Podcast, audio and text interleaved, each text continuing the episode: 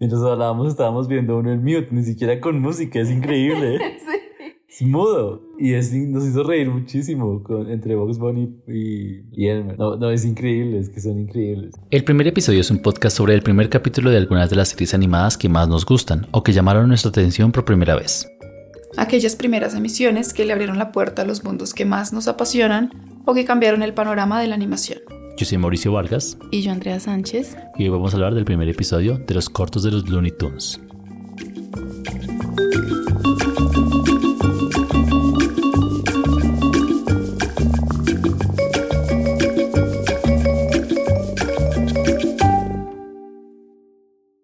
Antes de empezar, André decía que qué podemos decir de los Looney Tunes, que es algo que se ha visto toda la vida, es verdad, los Looney Tunes llevan ¿qué? 80, 100 años, no sé cuánto llevarán. Uy, sí, llevan mucho tiempo y yo no sé, no, no me siento muy segura de hablar mucho de algo que he visto desde niña. Sí, es que Box Bunny sobre todo, por ejemplo, es algo que ha estado toda la vida. O sea, no es exagerado decir toda la vida. Desde que uno nació ha estado ahí. Bueno, pero bueno, específicamente esto eh, tiene, o sea, la esencia es la misma los personajes son los mismos, pero sí hay cierta, hay cierta eh, eh, como diferencia en los diseños de, de, personaje un poquito, ¿no? Como muy, poquito más, ¿cómo se podría decir eso? Como adaptados al, no sé, digamos, Box Bunny me parece un poco más tierno en esta versión. Sí, bueno, igual es que Box Bunny ha tenido dos, mil variaciones. De hecho, de esta, yo creo que hace mucha referencia a las primeras, primeras apariciones de Box Bunny, que era como todo más redondito, mucho más, menos articulado, mucho más, eh, como exagerada su cara, largos sus ojos. Es decir, eso siempre ha estado en Box, pero en, en, en, la, en las versiones más, o sea, las primeras, sí tenía como sus, sus ojos largos curvos, y yo siento que esto, o sea, no sé específicamente bien las cosas, pero este específicamente siento que remonta más a eso. Ahora, sí tiene mucho de lo digital, se nota mucho, no solo los recortes, sino los efectos que son, pues ya muy propios de la animación de hoy en día. Pero yo sí siento que todos los personajes hacen un barrido por la estrella, y tratan de traer algunas cosas. O sea, no creo que los hayan cambiado como pasa, no sé, con Scooby-Doo, que cambian así completamente para que se vea muy de hoy. Sí. Sino que estos respetan bastante la esencia de lo que uno ya conocía, de lo que ha visto.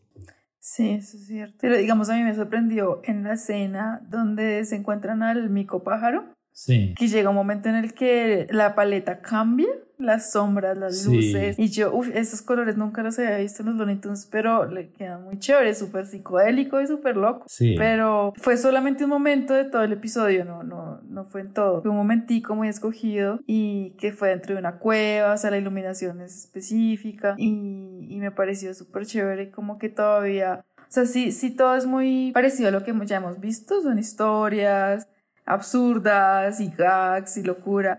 Sí. Como que eso es lo mismo, pero, pero que igual se arriesguen un poquito en salirse la paleta o que el arte sea diferente o los diseños o que aparezcan cosas raras. Esto me parece chévere porque, y de hecho sería chévere si siguieran inventando cosas aún más raras porque pues sería como una evolución de los Looney Tunes, ¿no? Sí, yo digamos que tendríamos que ver las primeras, primeras apariciones de los Looney Tunes, porque, por ejemplo, cuando en, en, esta, en ese segmento donde hace como el duelo de, de fuerza de manos con Yosemite Sam, hay unos planos que yo no, o sea, no recuerdo ver en los Looney Tunes, que es, por ejemplo, esos que son muy planos muy cinematográficos, donde son esas perspectivas exageradas cuando se están enfrentando y Vox está reformado de enfrente a la cámara en primer plano, o cuando le muerde las pirañas y la mano, es, es como muy de Renny Stimpio, muy de, de Bob Esponja, de que ahora es una ilustración de la mano mordida. Yo siento que sí está muy, o sea, complementado con lo que es ahora un humor muy, muy del gag, que siento que es muy del lenguaje de los Looney Tunes, muy, muy, del, muy del chiste rápido. Ese tipo de, de, de, avances audiovisuales, sobre todo en la animación. Y siento que se suman, y, y, suman y quedan muy bien. Sí, es cierto. Sí, creo que sí es como todo un logro mantener la esencia, pero tenerlo vigente. Exacto. Mantenerlo vigente, súper chévere.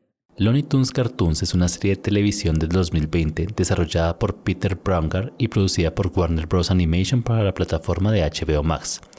El proyecto está basado en el formato y los personajes de los Looney Tunes y las Merry Melodies de los 40 y busca revivir el estilo de los cortos desarrollados por Tex Avery, Bob Clampett, Chuck Jones, Freeze Freeling y Robert McKimson. Y por ejemplo, una cosa que me pasó viendo desde el del monopájaro es que los Looney Tunes yo los recuerdo muy de exageración de todo el cuerpo, o sea, muy físico, muy, muy, muy el cuerpo completo. Pero ese del pájaro era muy exagerado las caras. O sea, como que cambiaban caras. Es, es, siento que eso es muy lenguaje ahora del meme, como de la cara exagerada que cambia otra cara exagerada, que cambia otra cara exagerada. Pero el cuerpo realmente no se deforma tanto. Y yo hasta donde recuerdo, los Looney Tunes sí tenían mucho de esto de que todo el cuerpo se deshacía, todo el cuerpo se transformaba. Entonces, no sé, si siento que está, está lleno de hoy, o sea... Este También tiene que ver con los sistemas de producción, ¿no? Ahorita se tiene que producir mucho más y más rápido. De pronto tiene que ver con eso, como tener, deformar todo eso requiere mucho tiempo. Sí, es verdad. Tener un rig que se modifique poco es más fácil. Sí, y a pesar de que no lo vea muy exagerado, se sigue teniendo muchas cosas del cutout, ¿no? O sea, de golpe lo que en una época era ser recursivo en la exageración, hoy es hacerlo en las marionetas. Entonces igual se tiene que buscarse esa, esa comedia ahí también. Y me parece que lo hace muy bien. O sea, uno pensaría que todo es dibujado. Sí, ¿no? Está súper chévere eso. La animación es muy buena. La producción del show contó con un grupo base de aproximadamente 50 personas en Warner Bros. ayudadas con los servicios de animación por varios estudios externos, como Jaws Animation, Jarin Productions, Snipple Animation y Tonic DNA. Cada estudio no solo está en una ciudad diferente, sino que cada uno usaba sus propios métodos para llevar a cabo la animación. Así el show tiene tanto animación en lápiz y papel como animación producida en software de Harmony o Adobe. Peter Braungart dice en una entrevista con Alan Plummer que uno de los tesoros del proyecto es que eran tantos minutos de animación que pudieron ensamblar un equipo estable por dos años sin depender de la exhibición o recepción del proyecto. No, me encanta el color, me fascina el color. Sí remite algo de lo que vimos de los Looney cuando éramos niños, pero siento que se potencializó de alguna manera. Sí. Como que es, es, es igual, pero mejor. Lo que tú dices es la esencia, pero un vigente.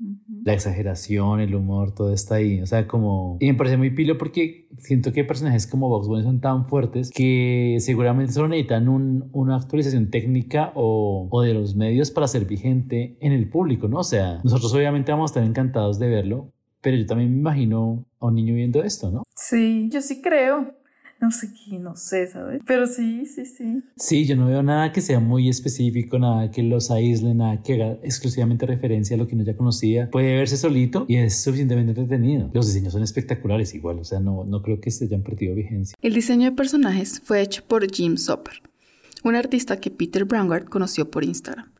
El primer registro de estos personajes en desarrollo se remonta al 2018 y una primera versión de los personajes fue testeada en el logo inicial de la Warner para la película Teen Titans Go to the Movies. Jim Soper pasaría después a participar en proyectos como el show de Cuphead y los cortos especiales de Tom y Jerry. Y todo pasa muy rápido, aunque yo siento que eso sí es una una cosa muy de los bonitos de siempre, o sea, sobre todo lo recuerdo mucho del coyote y eso. Sí, creo que antes era más rápido que ahora. Sí. Era demasiado vertiginoso y eso, eso era muy chévere. No sé si ahorita sea igual o es que pues ya uno está acostumbrado a lo rápido. Pero antes era como... Sí, eran vértigos. Desenfrenado. Ahorita de pronto es que uno está más acostumbrado a ver eso. Sí, es verdad. Pero a un ritmo que, claro, o sea, aguanta 10 minutos bien, es un corto y no, y no va atento y no va completamente encantada de ver la animación a ese ritmo o los gags o la narrativa a ese ritmo, pero sí, sí es muy propio de los sonidos, ¿no? el, chiste uno tras otro, tras otro, o sea, sin aguante. Es muy linda la animación, muy lindo el arte, muy lindo el color. A la fecha de este podcast, la serie tiene 5 temporadas, que suman 67 episodios lanzados entre 2020 y 2022. El episodio que vimos incluye los tres cortos, La maldición del pájaro mono, Planeta desinflado y Vencidas extremas. Cada uno muestra un set de personajes clásicos en situaciones cómicas llevadas al absurdo. En la Comic Con de 2022 anunciaron una nueva temporada y un especial de Halloween y muy, digamos que es una alegría que esté vigente algo que para uno es tan importante, ¿no? Sí, claro, sí, sí, eso me parece chévere. Creo que es algo que se necesita, ¿sabes? Porque es que, no sé, digamos, cuando vimos eh, la serie del Hotel Transilvania, intenta hacer gag tras gag sin ninguna línea narrativa importante, como que uno diría, sí, eso es lo que a uno le gustaba de niño, pero no, eso estaba muy malo, no sé por qué. Este es, es, diferente. ¿En qué se diferencia? ¿Tú qué crees? Yo creo que, obviamente, la dirección, creo que la, la energía del proyecto tiene una dirección muy diferente y seguramente el peso de Hotel Transilvania no es tan fuerte como el peso de Looney Tunes. O sea, como que Looney siento que para un productor que quiera reiniciar este proyecto tiene demasiados años que tener en cuenta, o sea, demasiada producción para tener en cuenta y para decir, bueno, tiene que ser un show que se mantenga a esos niveles. También siento que es, también siento que es el, el, el carisma de los personajes. O sea, creo que Bugs Bunny es insuperable en carisma en general en la historia de la animación. Eh, entonces siento que uno, uno, muy bueno.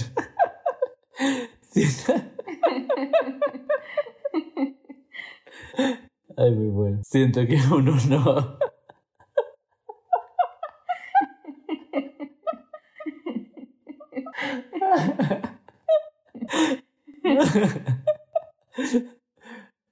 Mientras hablábamos estábamos viendo uno en mute, ni siquiera con música, es increíble. sí. Es mudo. Y es, nos hizo reír muchísimo con, entre Box Bunny y, y el y Elmer. No, no, es increíble, es que son increíbles. Y siento que el peso de los personajes es demasiado, es demasiado alto, o sea, muy atractivo a Box Bunny, o sea, y lo que él significa culturalmente y lo que, y lo que, y lo que es capaz de hacer. Entonces, yo sí siento que el proyecto tiene como más peso, ¿no? Como más respeto, como más aire, como, como, como que seguramente entre el equipo de producción y dirección y guion se sintió.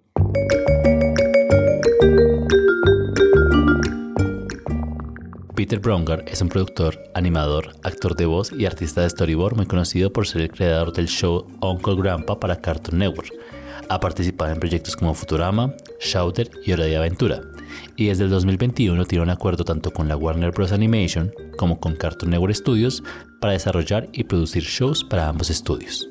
¿Sabes qué creo yo que pasa? Que dentro de los de Transilvania ya hay como definido unas relaciones entre los personajes y un universo como con unas frases como eh, de, de, cómo, cómo funcionan sus, sí, sus relaciones y su, y su mundo y su vida por las películas. Pero acá no, acá está todo súper desestructurado. O sea, es, es, es como, yo creo que esto sí es, apela a lo que sería el gag, el lenguaje de animación completamente, no, no es como, eh, lo de Transilvania es como intentar hacer un gag sobre algo que ya, no sé, como sobre un, sobre una vida de un personaje, ¿sabes? Mucho más sí, Sí, es verdad, sí. Esos personajes se pensaron para el cine, para una historia completa que tiene unos lazos familiares, una cosa más profunda, y luego volverlos al gag, claro. Y eso, sí, esa reversa no esa vaina es muy extraña. En cambio, ellos pertenecen a este lenguaje de. Si uno, uno, uno, uno no piensa, Boss Bunny, cómo creció, cómo era la relación con su papá.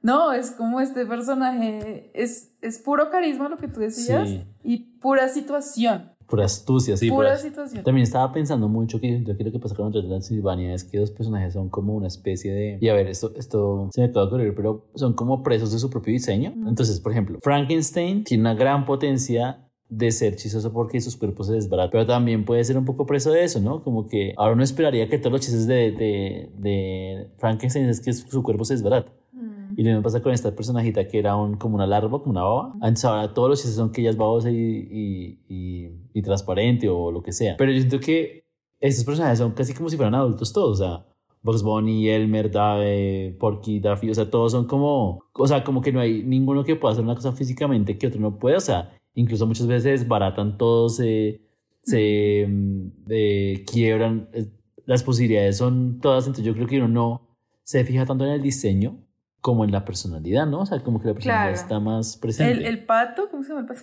¿De Lucas o Daffy? Eh, él es bravo. Sí. Y es estresado. Y Bugs Bunny es astuto. Sí. Eh, sí, como que, pero dentro de esa cualidad hay un montón de cosas. Y un montón de situaciones. Porque claro, llega un punto que si uno se basa en el diseño para el gag, en lo físico, por ejemplo, lo que hablábamos de Frankenstein, hay un punto donde ya se vuelve repetitivo, o sea, ya, o ya muy predecible. En cambio, el estrés, la sorpresa, la ingenuidad, la, la astucia se, se, se, tornan en sorpresas. ¿sí? Y que también, bueno, que se lo tienen ambos. Nosotros que estamos comparando que tienen como estas arquetipos, no sé, estereotipos, voy a decir, como el científico loco, el vaquero, el... el eh, Transilvania tenía eso también, como de los monstruos y el vampiro. Entonces yo siento, no sé, no sé si hay unos que son más ancestrales que otros, son más variables que otros, son más abiertos que otros. De golpe, de golpe pienso que Box Bunny como un, como un personaje más, más eh, abierto al enfrentarse a ese tipo de diferentes personajes como la bruja, la momia, el monstruo. Ahí es donde salta a juego su carisma, mientras que en el otro es lo que es siempre Siempre es el murciélago, siempre es el monstruo, siempre es la bestia. No sé. Es cierto. Para los personajes, el equipo estudió todos los cartoons clásicos y fueron escogiendo qué versión de cada personaje era más adecuada para el proyecto. Cada director de los cortos clásicos tenía su propia versión de los personajes y esa variedad le permitió revisar, escoger y modificar ampliamente a todo el cast de personajes. La dirección de arte la hizo Aaron Spurgeon, quien ha hecho parte de los equipos de arte de Bob Esponja, Rocky Bullwinkle y la serie de Mickey Mouse. Esto es algo que siempre uno puede ver y disfrutar y no se cansa, es como comer me inspira, como que uno quiere otro y otro y otro. Y sabes que también pienso que es como ver a Mickey. O sea, creo que la historia de la animación son como los pilares, ¿no? Entonces es como, es como ver el ADN de la animación. Sí. Es como coger un microscopio y ver la animación y, uno ve esto. Y, o sea, es innegable que, que, están en su salsa, o sea, están en su medio y, y, son completamente entretenidos y fabulosos verlos así. Pero sí, o sea, siento que es muy injusto compararlo con otras producciones animadas porque ellos inventaron esta vaina. Tenemos que ver entonces los nuevos cortos de Mickey para.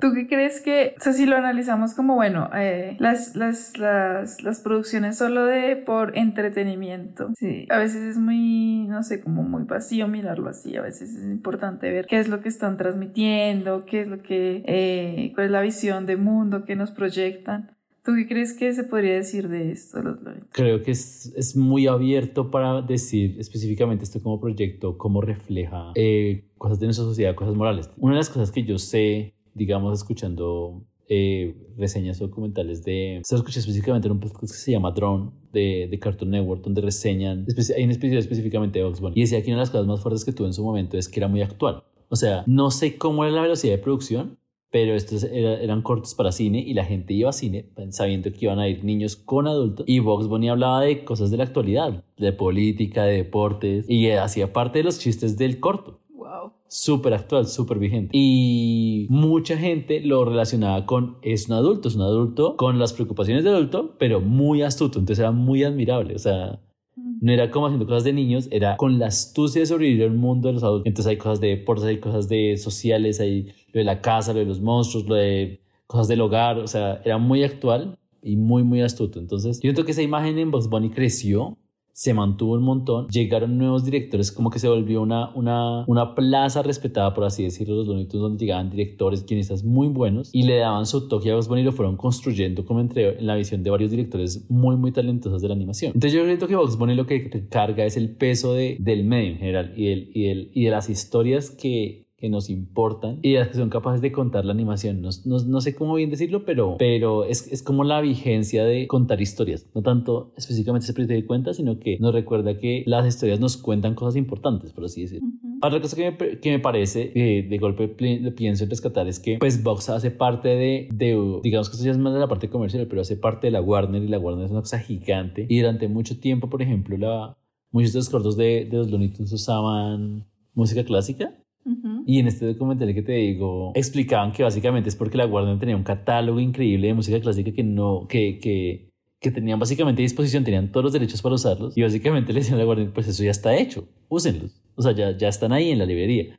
Y mucha gente su primer contacto con la música clásica fue, a través de los Looney Tunes. Sí, qué chévere eso, ¿no? Entonces, claro, eso es, como para cuando, cuando uno, lo que hablábamos de Sony, que Sony hace una película y un videojuego, entonces hace relevante su videojuego otra vez. En la Warner le pasaba eso, a través de los Looney hacían relevante su producción de música clásica y ahora pienso que a través de estos nuevos cortos hacen relevante toda su colección de cortos de la Warner. Es decir, yo creo que nosotros seríamos las personas que ven este corto y dicen, compremos todas las temporadas de Vox las originales los dividen con todos los extras, veamos todas las entrevistas de los actores de voz. Es, es, yo creo que es una forma de hacer vigente un catálogo importante también.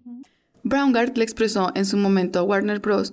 su deseo de dirigir un corto de los Looney Tunes en el estilo clásico.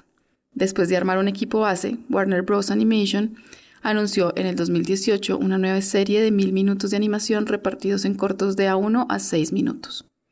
La serie hizo su debut en el Festival Annecy en el 2019.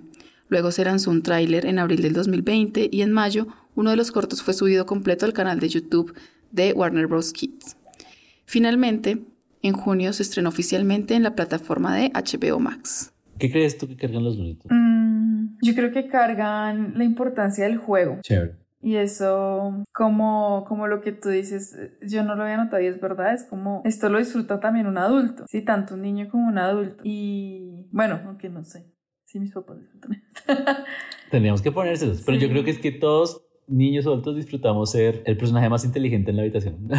y, ese, y ese siempre es Box. Yo creo que eso nunca se va. Y, y, todo lo que hace él con astucia tiene que ver, o sea, todas estas aventuras que vemos en estos capítulos tienen que ver con un juego de la forma, del tamaño, del mm. color, de los prejuicios. Sí, es como siempre un juego eh, por jugar, sin ningún objetivo.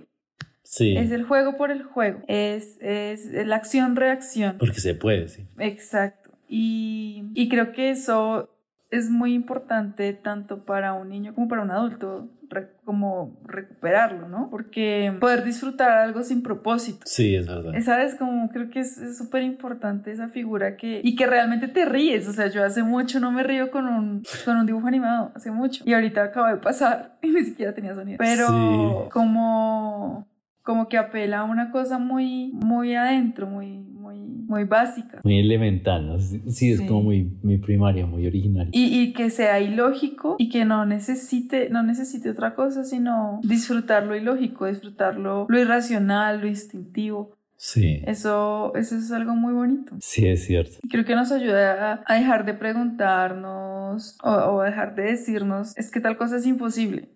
¿no? ¿Y por qué no? O sea, ¿y por qué no? O sea, sí, sí se puede. Llegámoslo, sí. Un dato curioso de este proyecto es que aunque las bromas o historias entre personajes incluyen una gran cantidad de violencia estilizada y armas de la ficticia marca Acme, en la primera temporada se excluyó completamente cualquier referencia a cualquier arma de fuego. Elmer Fudd, por ejemplo, el cazador, usa diferentes arcos y hachas para atrapar a Bugs Bunny. Esta decisión fue señalada específicamente por el productor al estreno de la serie sin mencionar ninguna razón en específico y luego fue dejada de lado para la segunda temporada, donde Elmer Fudd y Yosemite Sam recuperan sus escopetas y rifles. Yo creo que una de las cosas más bonitas de ver los Looney hoy es, es verlo con esa inocencia, o sea, con esa, con esa, estar desprevenido y estar dispuesto al disfrute, pero también con la reverencia de saber que uno está viendo una genialidad. Y que uno está viendo una clase de, de, la, de la, vida, del humor, de, los medios, de las historias. Es decir, yo, yo siento que los Looney son una genialidad que te sirven para las dos cosas. Para la, la, contemplación de la maestría en un arte y para que te coja con la guardia desprevenida y te haga reír. Muy bonito, muy bonito y muy contento de haber visto esto. Muchas gracias por escucharnos. Si te ha gustado este episodio, compártelo en tus redes sociales. Y acompáñanos la próxima semana en una nueva emisión del primer episodio.